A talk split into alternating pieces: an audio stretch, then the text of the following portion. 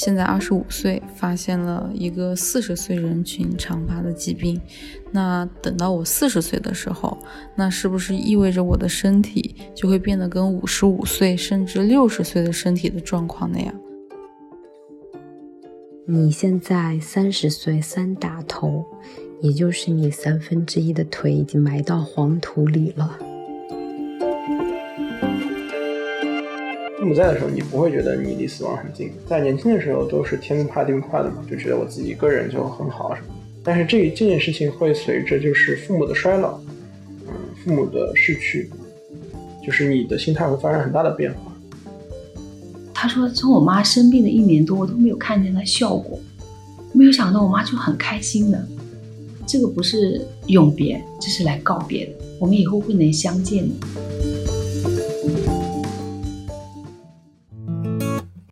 欢迎光临井号键，我是徐静爱，我是董芷飞，我是蓝连超。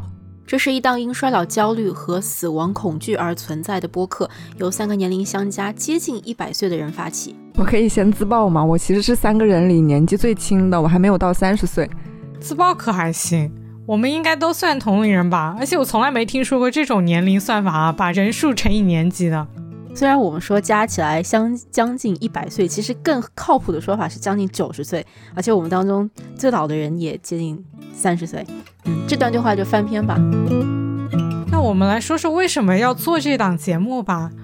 其实我们三个人都有分别关注的一个议题。我这边的关键词是衰老。最初我对衰老感兴趣，是因为看到我妈每周末都在为我祖辈奔波。想到二十年后我也要做这样的事，但是又没有兄弟姐妹来跟我分摊这个重任，我就觉得十分焦虑。这不是我一个人面临的问题，而是我们这几代独生子女都不得不解决的难题。我还焦虑的一个点是，如果我没有结婚，或者说没有生小孩，谁来为我养老呢？如果我选择独生的话，我又该怎么样规划自己的晚年？实际上，我身边也有不少朋友有长期独生的打算。随着一个社会变得更加富裕，独生率增高其实是大势所趋。所以，我觉得一个人的家庭该怎么样安排自己的晚年，这个问题也是很有公共价值的。那我的关键词是疾病。二零一九年下半年的时候，我面临了两个亲属，他们分别重疾入院。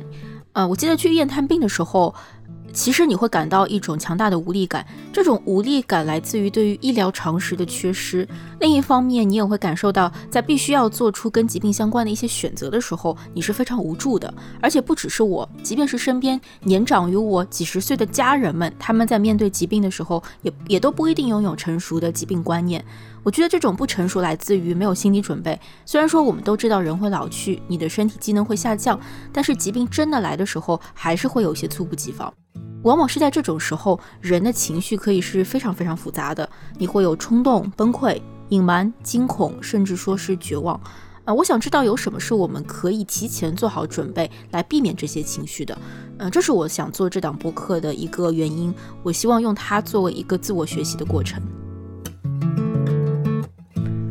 我的关键词是死亡这个词，对于我的吸引力不是因为它的神秘感、禁忌感或者是恐惧感，而是它的广阔性。虽然我自己没有和死亡交涉的亲身经历，当然未来肯定也有，所以到目前为止，我最多不过是通过亲人的葬礼间接感受过形形色色的人们是如何面对死亡，如何参与死亡，又如何借由死亡来思考活着这件事。在我们漫长的一生里所要经历的事情中。无法不面对死亡、垂危、哀伤和永别，而这一般都被默认为是生命、自由、追求和快乐这一系列光彩夺目名词的反面。不过，真的是这样吗？我希望通过做这档节目，能放下对死亡的成见，放下不信任。我们对待它可以有质疑，也可以有想象，但是更重要的是学会和死亡的必然性相处。或许它可以是一个很好的认识自己与世界关系的媒介。所以，在这档节目里，我们会围绕衰老、疾病、死亡这三个主题，通过采访、对谈等等方式，分享我们在这个学习探索过程中的小小领悟。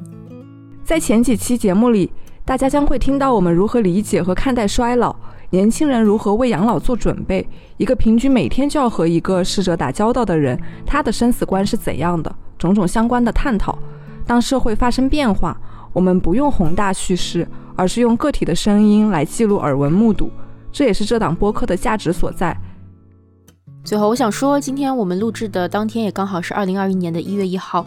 呃，过去一年非常复杂，我希望这档播客是我们给到自己的新年小礼物，一起在声音当中打开新的一年。如果大家对我们的话题感兴趣，可以通过泛用型客户端，比如小宇宙、Apple Podcast，搜索“井号键”收听我们的节目。我们的微信公众号是“井号键”。当然，你也可以通过节目 show notes 中提到的方法和我们取得联系。祝大家收听愉快。